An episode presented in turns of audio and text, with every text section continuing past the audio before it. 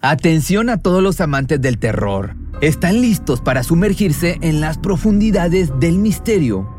Pues les presento Archivos Perdidos, el podcast que explora las historias más escalofriantes de México. Archivos Perdidos no es solo otro podcast de horror, es una experiencia única que te lleva de la mano a través de historias como si estuvieras ahí mismo, viviendo los eventos junto con los protagonistas. La producción del podcast es impecable, con una narración cautivadora, efectos de sonido envolventes y una música que te sumerge en cada narración. Y si has vivido algo inexplicable, envía tu historia al correo archivosperdidos.genuinamedia.com y únete en este viaje a lo desconocido. Y no olvides también seguirlos en Spotify y Apple Podcast para no perderte ningún episodio. En resumen, si eres un amante de los misterios y las historias intrigantes, Archivos Perdidos es una adición, un complemento obligatorio a tu lista de reproducción.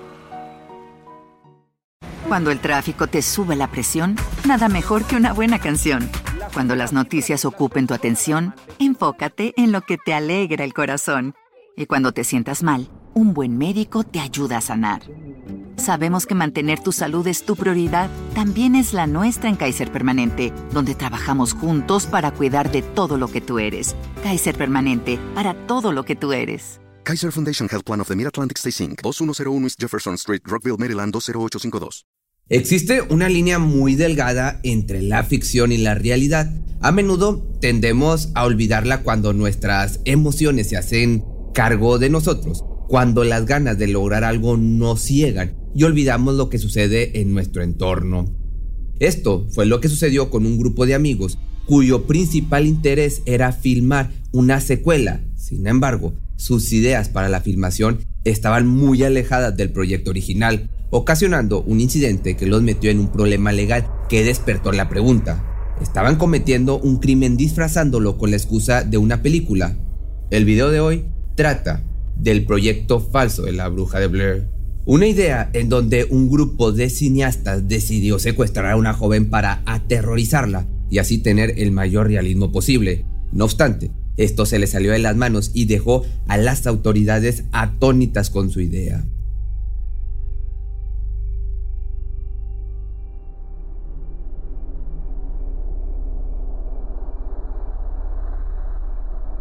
Cuando Daniel Myrick y Eduardo Sánchez escribieron y dirigieron el proyecto de la bruja de Blair, no esperaban que una cinta hecha con distintas grabaciones amateur, entre comillas, tuviera tanto éxito. El largometraje marcó un antes y un después en el género conocido como found footage, tanto que generó 248 mil dólares, convirtiéndose en la película más exitosa en el sentido costo-recaudación, ya que por cada dólar invertido generaron 10.000.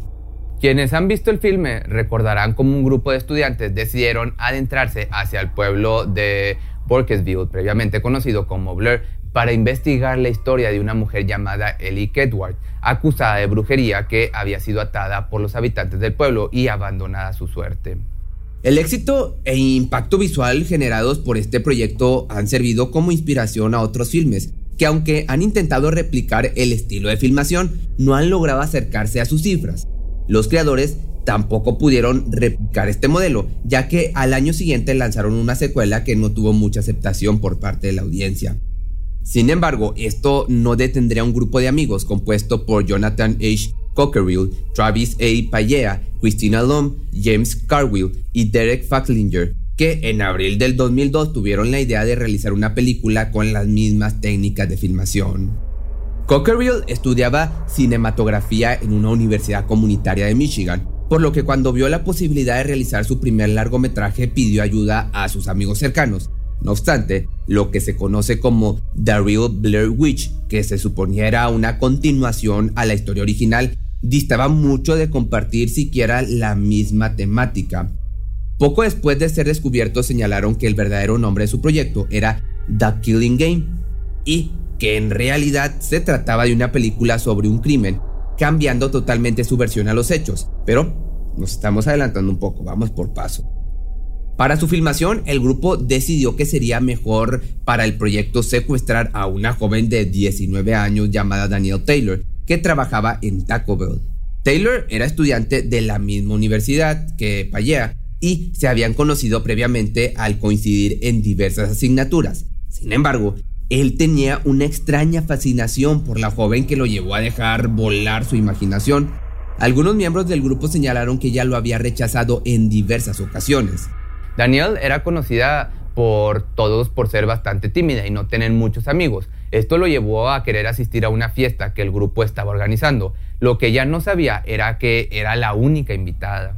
La filmación comienza en la misma casa de la supuesta fiesta. En la primera escena se puede ver a Daniel con un semblante alegre saludando hacia la cámara, solo para segundos después ser sometida por Carwill y Cockerville.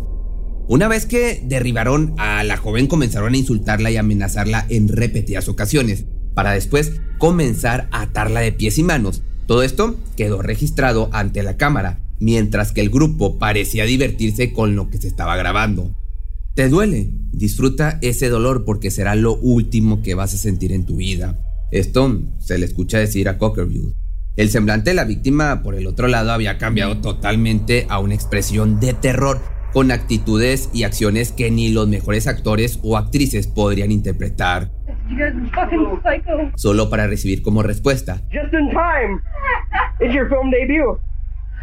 Al cabo de unos minutos la levantaron y llevaron a la fuerza hacia un auto, donde permanecería amordazada, pero ahora también le habían puesto un cuchillo en el cuello.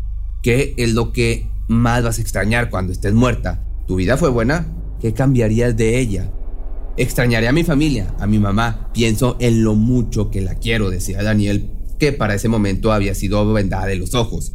Mientras tanto, el conductor lo llevó hacia una zona boscosa de Michigan y cuando llegaron a su destino la lanzaron a una tumba recién excavada y de poca profundidad.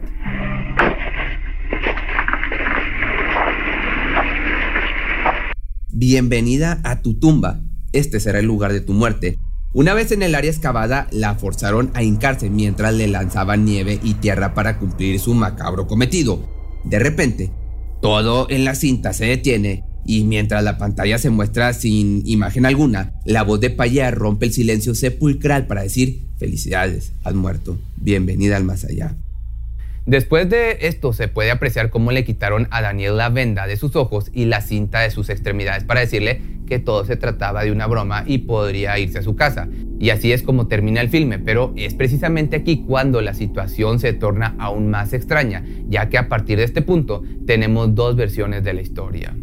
Luego de hacer la última toma, el grupo señala que partieron del lugar con Taylor para celebrar su trabajo, mientras que ella sonreía satisfecha por haber dado una gran actuación.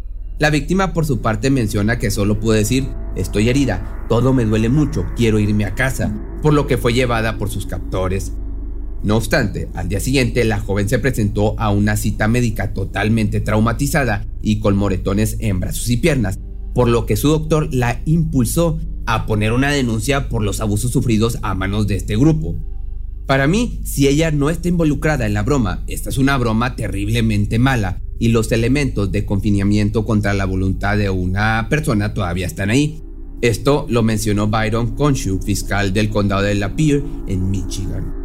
Al día siguiente, Payea y el grupo le invitaron a ver una proyección de la cinta en la misma casa donde la habían tomado como rehén. No obstante, Daniel estaba preparada y aprovechó un descuido de los cineastas para robar la película y llevarla ante la policía como evidencia. Tras ver la cinta, la policía inmediato emitió una orden de arresto contra todos los involucrados. Cada uno enfrentaba una condena que podría ponerlos hasta nueve años de prisión.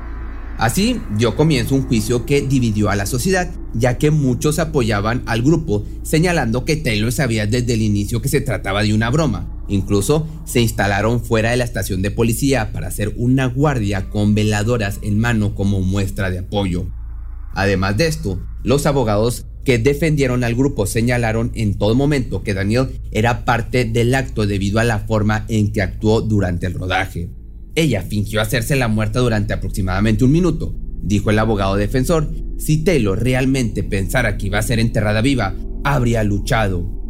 Además de esto, Payea dijo en repetidas ocasiones que todo se trataba de un arrebato de Taylor, pues luego de que él la rechazara, ella entró en cólera y decidió entregar la cinta a la policía.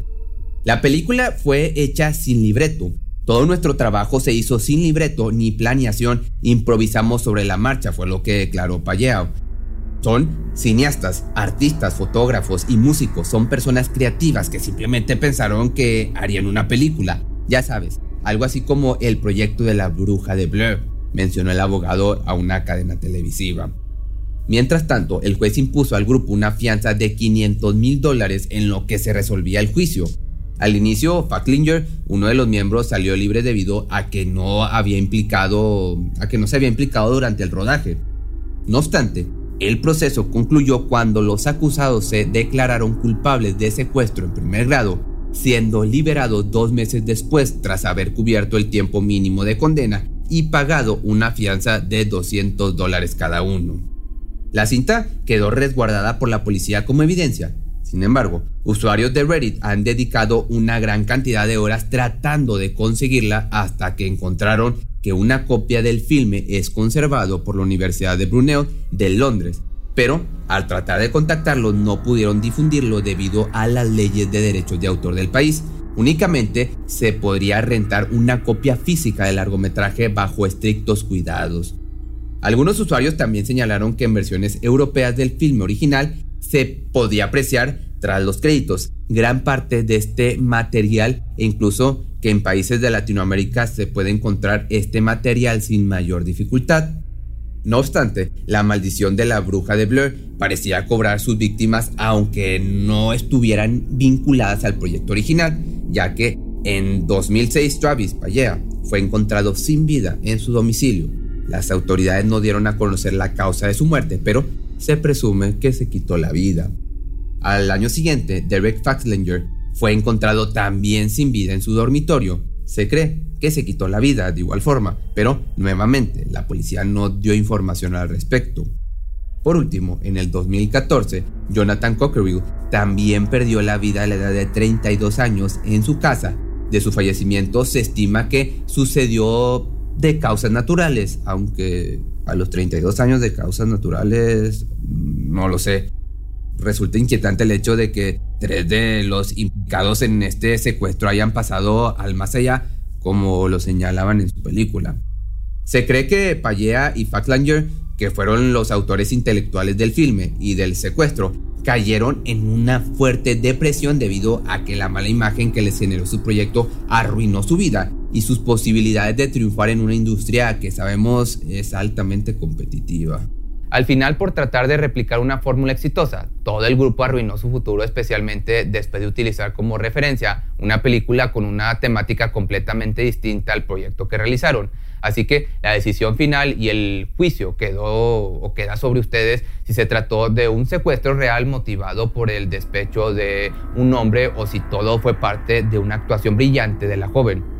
Solo ustedes tienen la última palabra y sería bien que me la dejaras aquí abajo en la caja de comentarios para hacer una especie de debate. Pero no olvides seguirme aquí en mi canal de YouTube o si me estás viendo en Facebook, sígueme en la nueva página como Pepe Misterio MX.